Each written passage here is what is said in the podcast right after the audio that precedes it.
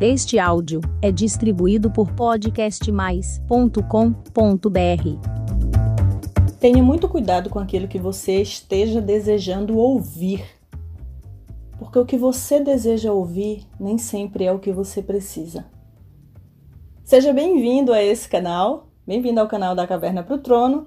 Esteja preparado para mais uma história que possa te abençoar e edificar a sua vida. Eu sou Rosana Kelly, fica comigo até o final. Com 30 anos, a palavra que eu mais queria ouvir era: Quer casar comigo?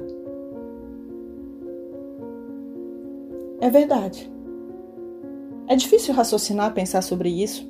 Se você é solteira, se você é do time das que eu amo ser solteira, eu amo a minha liberdade, talvez você possa ter um pouco de preconceito relacionado ao que eu estou te dizendo. Mas eu, Rosana, o que eu mais queria ouvir era: Você quer casar comigo? Porque eu vinha de relacionamentos completamente frustrados, completamente decepcionantes, terríveis. Um era abusivo, o outro era casado, o outro me prometeu mundos e fundos e na hora me deu um belo um pé na bunda. E aí eu vinha de uma fase, tive aquela fase de cachorra no cio, passando de mão em mão aqui e ali. E mas no fundo, tudo que eu mais queria era um porto. Eu queria um lar. Eu queria um marido. Eu queria uma casa. Eu queria filhos. Eu sempre sonhei com a maternidade. Engraçado que minha avó dizia assim para mim que eu iria ser uma mulher grávida, muito bonita, porque eu tenho um porte físico grande, alto, quadril largo.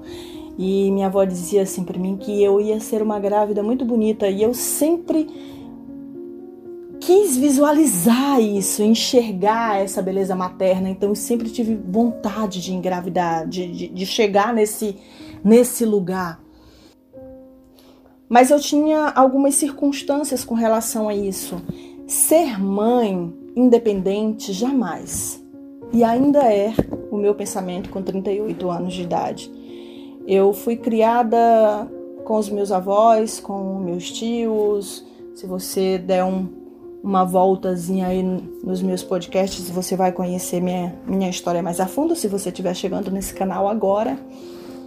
Então eu, eu não queria ter, eu nunca quis ter esse mesmo espelho familiar para meus filhos, para minha família. Então eu nunca quis engravidar, eu sempre tomei cuidados para que isso não acontecesse, para que eu não tivesse uma produção independente, para que eu não, não fosse mãe em uma relação ao qual eu não tivesse segurança, ao qual não fosse um desejo recíproco, onde nós desejássemos ter um filho, onde ele fosse esperado, onde ele fosse programado.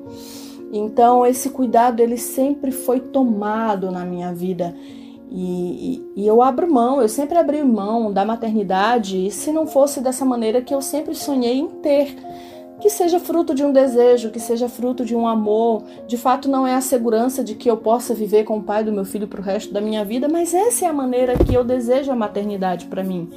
Que ela seja programada com alguém que sonhe a mesma coisa que eu.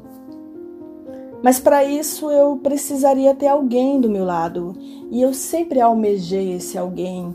No meio de toda a minha perturbação lá atrás com José Carlos, tudo que eu queria era casar com ele.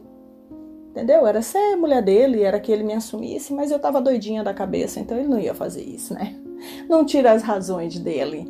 Trocar o certo pelo duvidoso, opa, aí é, é meio complicado.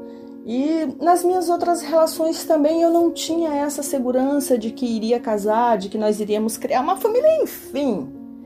Eu queria mesmo era casar, gente. Eu tava doida pra ouvir eu dizendo, quer casar comigo? Ai, gente, tem aquele sonho e tal. Eu vou calar a boca do povo.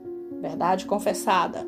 Um dos pensamentos era: quem disse que Rosana Kelly não casa? Quem disse que Rosana Kelly não vai ser pedida em casamento? Olha aí a minha oportunidade chegando. E um belo dia, numa caminhada, eu dei de cara com um negão 4x4, meu número. Que quando eu vi, eu disse: Senhor, me dê que eu quero. E uh, eu vi um, um moreno, coisa mais linda desse mundo, bonito, cheiroso, numa camisa rosa altamente moderna. Eu falei: Ah, vou me jogar. E me joguei. Começamos um relacionamento que foi, por sinal, começou muito bem, obrigada. E a bendita da paixão, o mal das mulheres. Quando nós nos apaixonamos, nós cegamos. E eu confesso que eu, dentro da minha carência, eu me apaixonava fácil. Eu, eu tive uma fase da minha vida que beijou apaixonou. E eu ainda estava vivendo isso, eu ainda estava vivendo essa carência. Eu ainda estava vivendo essa situação de, de, de querer ter alguém, de querer ser cuidada por alguém, de querer andar de mão dada com alguém, de querer ser mulher de alguém. Quando esta pessoa chegou na minha vida, por sinal, eu, eu acreditei que, poxa, agora vai, Sabe aquele tranca, aquele carro velho, quando você vira a chave e ele pega. E foi. Eu estava assim. Eu digo, agora vai, a coisa vai andar. E daquela pessoa eu ouvi a frase que eu tanto queria, que eu tanto esperava. E foi muito rápido, muito rápido num tempo recorde. Assim, nós começamos, engatamos um namoro, engatamos um relacionamento e rapidamente ele me deu um anel de compromisso e ele falou a frase tão esperada. Rosana, você quer casar comigo? Uau! Eu estava ouvindo aquilo que eu esperei por tantos anos.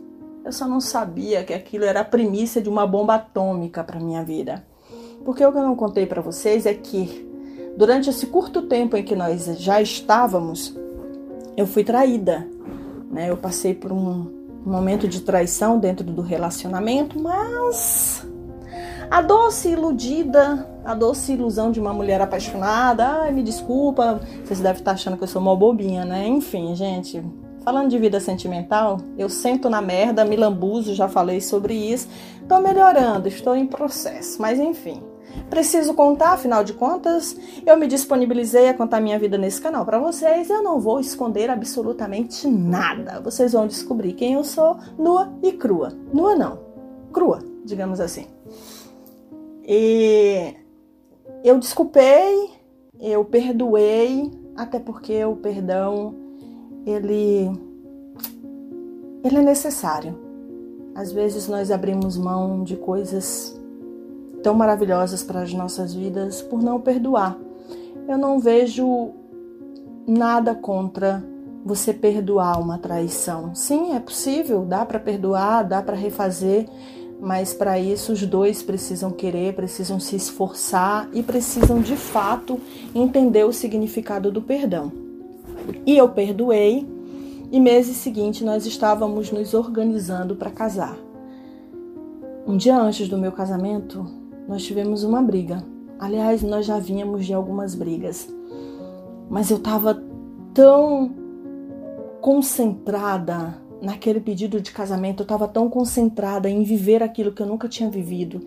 Eu estava tão concentrada em mostrar para as pessoas que eu poderia chegar a esse feito, portanto, muito cuidado com que você anda desejando mostrar para as pessoas, com que você anda desejando que as pessoas vejam que está acontecendo na sua vida, você pode estar assinando uma sentença de um preço muito alto. E a pergunta é: você está disposto a pagar? Você está disposto a pagar?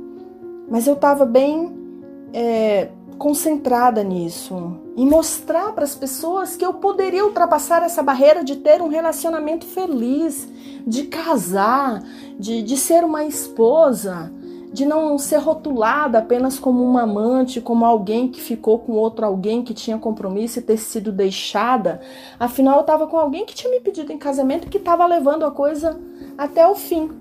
Mas para isso eu estava assumindo é, alguns erros de de brigas, de, de, de, de, confusões no relacionamento, mas que eu estava sempre relevando, acreditando que aquilo ali ia dar certo.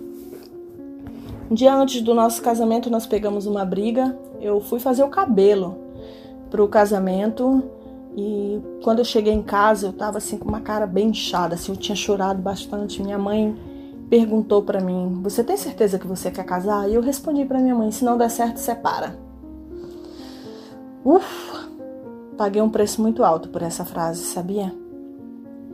Porque na verdade aquele era o momento onde eu, onde eu deveria realmente ter respondido para minha mãe: não, eu não vou casar.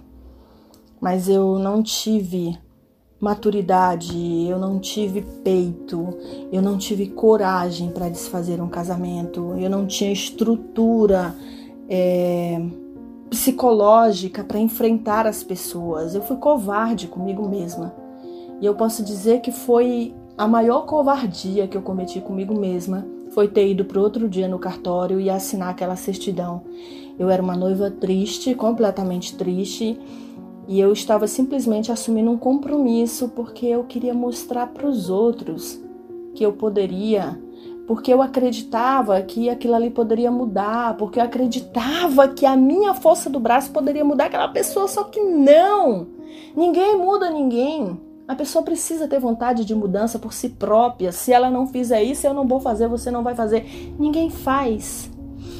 Há alguém que pode fazer isso, se chama Espírito Santo de Deus. Só o Espírito Santo pode mudar alguém, mas até para isso nós precisamos permitir essa mudança, porque Jesus, ele é extremamente elegante. Ele vai bater na sua porta. Se você deixar ele entrar, ele entra, minha filha. Ele senta com você, ele come com você, ele dorme com você. Mas se você não quiser, ele vai dar meia volta, ele vai ficar ali, sempre disponível. E no dia que você desejar deixar ele entrar, ele entra. Assim, não adianta a gente tentar mudar uma pessoa ao qual ela não tem o desejo dessa mudança. E o meu marido, já então, neste momento, agora eu posso dizer o meu marido, não teve mudança, porque ele não desejou mudar. Ele continuou sendo um mau caráter, ele continuou me traindo, ele continuou mentindo. E nós tínhamos uma visão de crescimento completamente diferente. Eu olhava para o sul, ele olhava para o norte. Eu olhava para o leste, ele olhava para o oeste. E a palavra de Deus ela é muito clara quando ela diz que julgo desigual não prospera. E era exatamente essa situação que eu estava vivendo. Eu estava vivendo e convivendo com uma pessoa que não tinha nenhum pensamento que, que fosse de acordo com aquilo que eu pensava, buscava, sonhava, idealizava. Digamos que eu sou aqui a rocha firme e ele era ali a água, na marolinha, sabe? Enquanto eu estava indo lá em cima, o cara estava aqui, sentado com a perna cruzada. E as coisas começaram a não bater, de maneira alguma. As brigas aumentaram, as discórdias aumentaram, as decepções aumentaram, as frustrações aumentaram. E aí eu pergunto: do que adiantou? Do que adiantou fazer uma graça para mostrar para terceiros que sim, eu poderia ser uma mulher casada, que sim, eu poderia ter alguém, que sim, eu poderia ter uma vida X? Nada. Eu paguei um preço de gaiata entrou de gaiata no navio, uh, uh, uh, eu entrei completamente, assim, eu não precisava ter vivido aquela situação. Se tem uma situação que eu não precisava ter vivido na minha vida, essa, de fato, eu não precisava ter vivido, eu tive todas as ferramentas para evitar esse episódio na minha vida, mas eu não evitei. E não adianta dizer que, ai, Deus quis assim. Não, Deus não tem nada a ver com isso. Foi uma escolha minha. Por que, que a gente precisa sempre estar tá colocando culpa? Tudo que acontece na nossa vida é porque Deus quis assim, porque Deus fez assim, porque Deus disse assim, porque Deus quer assim. Não! Deus nos deu um livre arbítrio para que a gente possa usar quando a gente quiser entender. Minha filha, se você não teve sabedoria para discernir o que é bom e errado, se você não quis largar o osso para fazer graça para os outros, então paga o preço. E eu estava de fato pagando o preço do meu próprio erro, da minha própria escolha. Era consequência daquilo que eu tinha escolhido. E foi um preço caro que eu paguei. Esse processo ele durou um ano. Graças a Deus não durou muito. Dentro de um ano eu conheci a pessoa, namorei com a pessoa, fiquei noiva com a pessoa, fui traída pela pessoa, sofri com a pessoa e separei da pessoa. Falar isso hoje é extremamente tranquilo, afinal já se foram sete anos.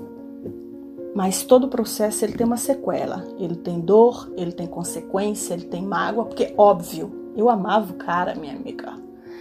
Eu amava aquele nego, eu amava aquele 4x4 cheiroso, gostoso, bonito. Ai, eu queria muito que realmente desse certo. E lutei muito por isso.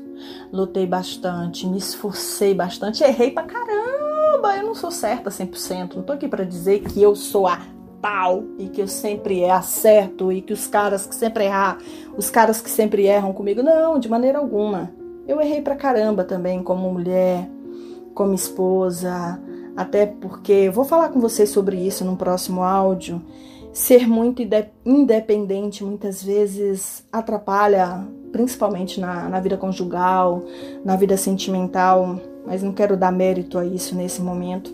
Mas eu tive os meus erros também, porém, se os meus erros os meus erros eu estava disponível, né, para que, pudessem ser tratados e continuássemos, mas esse realmente não era o desejo dele. Realmente permanecer casado não, não era aquilo que ele pretendia, pelo menos não era o que ele pretendia comigo naquele momento, e chegou uma hora que a minha ficha caiu. Chegou uma hora que eu entendi que aquele relacionamento ele não existia, ele existia somente na minha cabeça, ele existia somente dentro de mim e que eu precisava realmente mudar a página mais uma vez e eu fiz isso. E sabe quanto que eu conto isso para você? No próximo episódio. Te vejo no próximo episódio que você possa ser abençoado, tocado.